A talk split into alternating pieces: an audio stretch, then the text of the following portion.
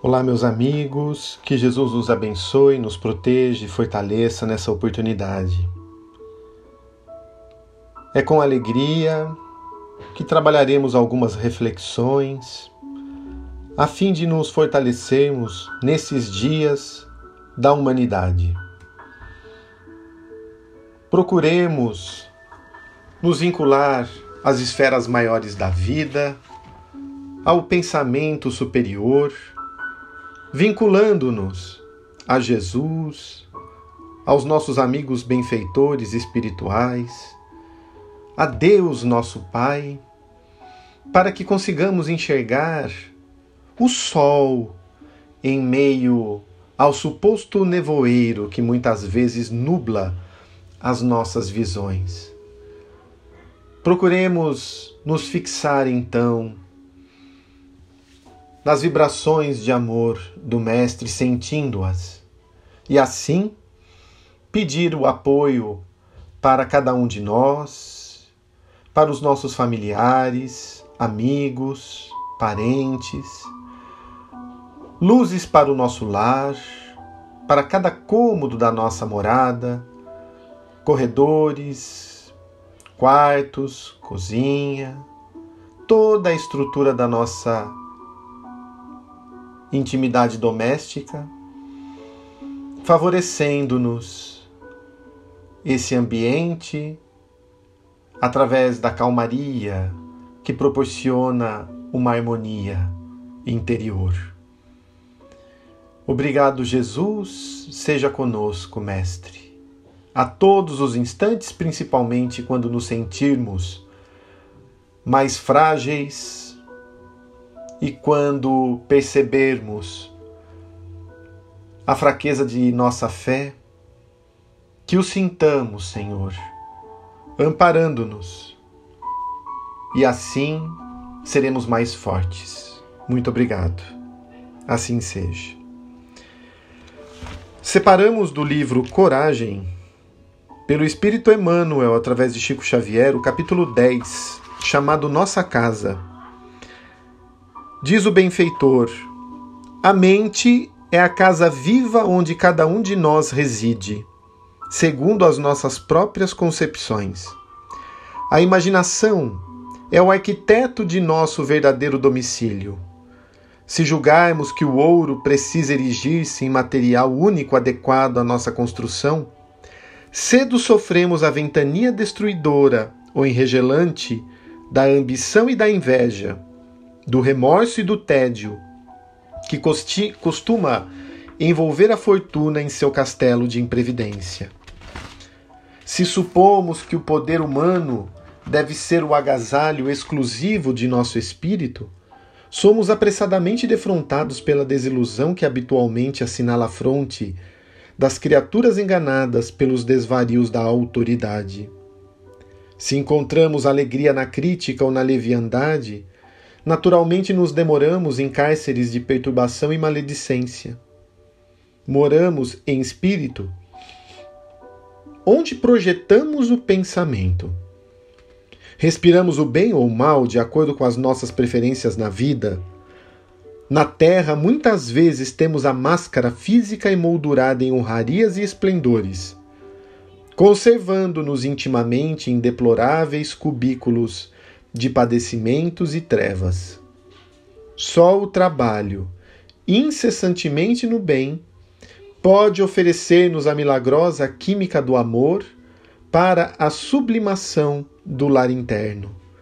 Por isso mesmo disse Jesus: Meu Pai trabalha até hoje e eu trabalho também. Idealizemos mais luz para o caminho.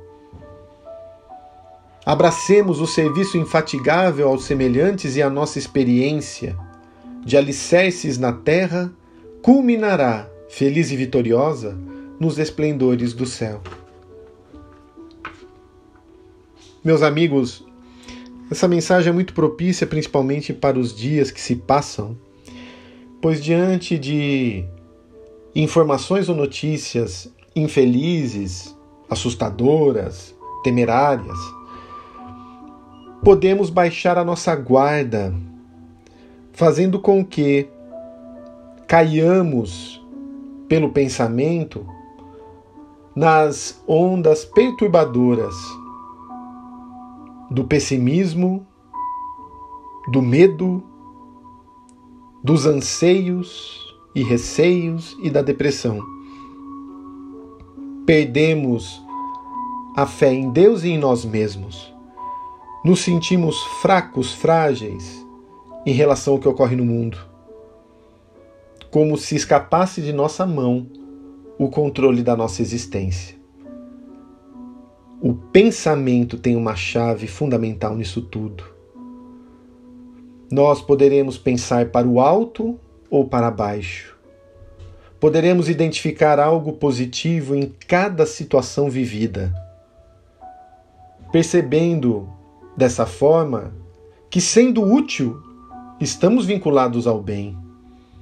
Que se de cada acontecimento algo positivo conseguimos tirar, é por aí que eu devo envolver a minha força, buscar o meu caminho, não me deixando abater, não me deixando levar por ideias que muitas vezes querem nos colocar de que o mundo está sem jeito, de que perdemos o controle de toda a situação e que Jesus não está no leme da embarcação chamada Terra.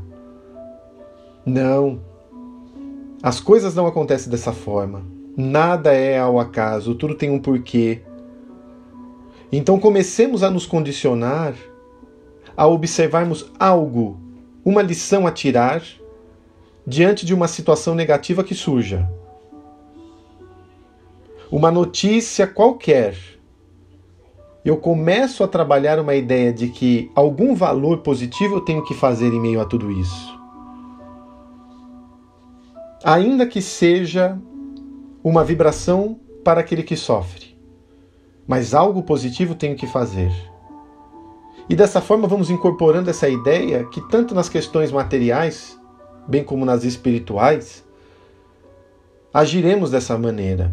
Há um lema na Mansão do Caminho de que sempre há uma forma de ajudar. Sempre há. Então, nós também, como aqueles que queremos ser na vida homens de bem, não podemos perder uma oportunidade de fazer o bem. E as oportunidades surgem a todo instante. Tenhamos esses olhos para ver, esses ouvidos para ouvir, e ligados à espiritualidade maior, conseguiremos aproveitar esses instantes.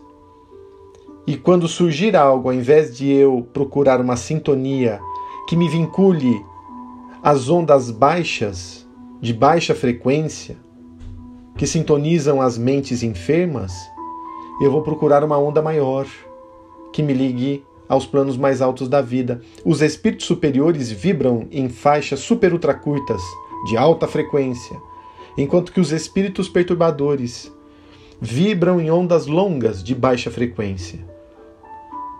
Tudo aquilo que me desequilibra me faz situar-me nas ondas baixas, vinculado às frequências dos espíritos perturbadores, granjeando fluidos enfermiços no meu ambiente. Não é isso que nós queremos. Então nos vinculemos ao bem, ao positivo, se não conseguimos enxergar uma saída, paremos, oremos.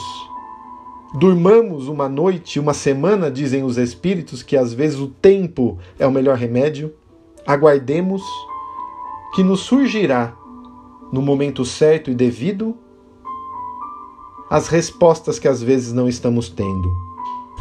Certas situações constituem-se em nossas provas, e a nossa reação vai definir se passamos ou não nessa prova. E como será importante passar pelas provas que definimos no mundo espiritual antes da presente existência. Então tenhamos essa certeza, essa força, essa confiança de que nada está acontecendo ao acaso em nossa existência, ninguém cruza o nosso caminho sem uma razão de ser, ninguém se coloca em maior ou menor risco sem um motivo. E façamos o nosso dever, façamos a nossa obrigação moral, o nosso o nosso trabalho diário, aquilo que fomos chamados a realizar, e aí teremos paz de consciência. Por cumprir esse dever, nos sentiremos bem onde quer que estejamos. Que Jesus nos abençoe nesse propósito. Teremos ainda, como complemento a essa mensagem, poderemos bus buscar na questão 459 do Livro dos Espíritos, Allan Kardec, quando indaga aos espíritos superiores se os espíritos influem em nossos pensamentos e ações. Ao que eles respondem mais do que supondes, a ponto de que somos nós quem vos conduzimos. Daí percebemos o quanto de influência espiritual é em nosso pensamento, mas o primeiro pensamento é nosso.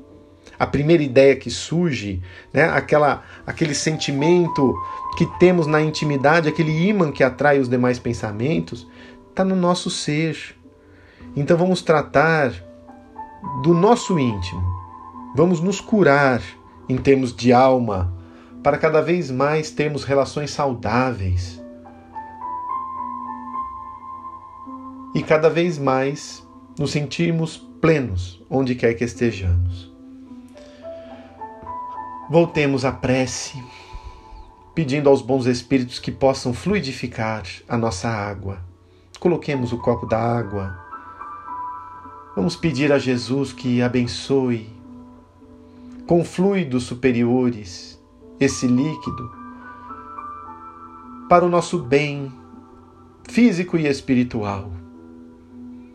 Seja conosco, Jesus, com o nosso lar. Envolva-nos a todos, aqueles com quem temos dificuldades. Guarda aqueles que estão mais distantes. Ilumina aqueles que se encontram internados nos hospitais segregados, às vezes, nesse momento principalmente, nas, nos lares de recuperação, aos viciados em drogas, os idosos nos asilos, nos lares de idosos, as crianças nos orfanatos e creches. Dirija a todos, Mestre, para o caminho do bem, Ilumina as mentes que governam o nosso país, o nosso estado e o nosso município, para que recebam e consigam captar a intuição do Pai.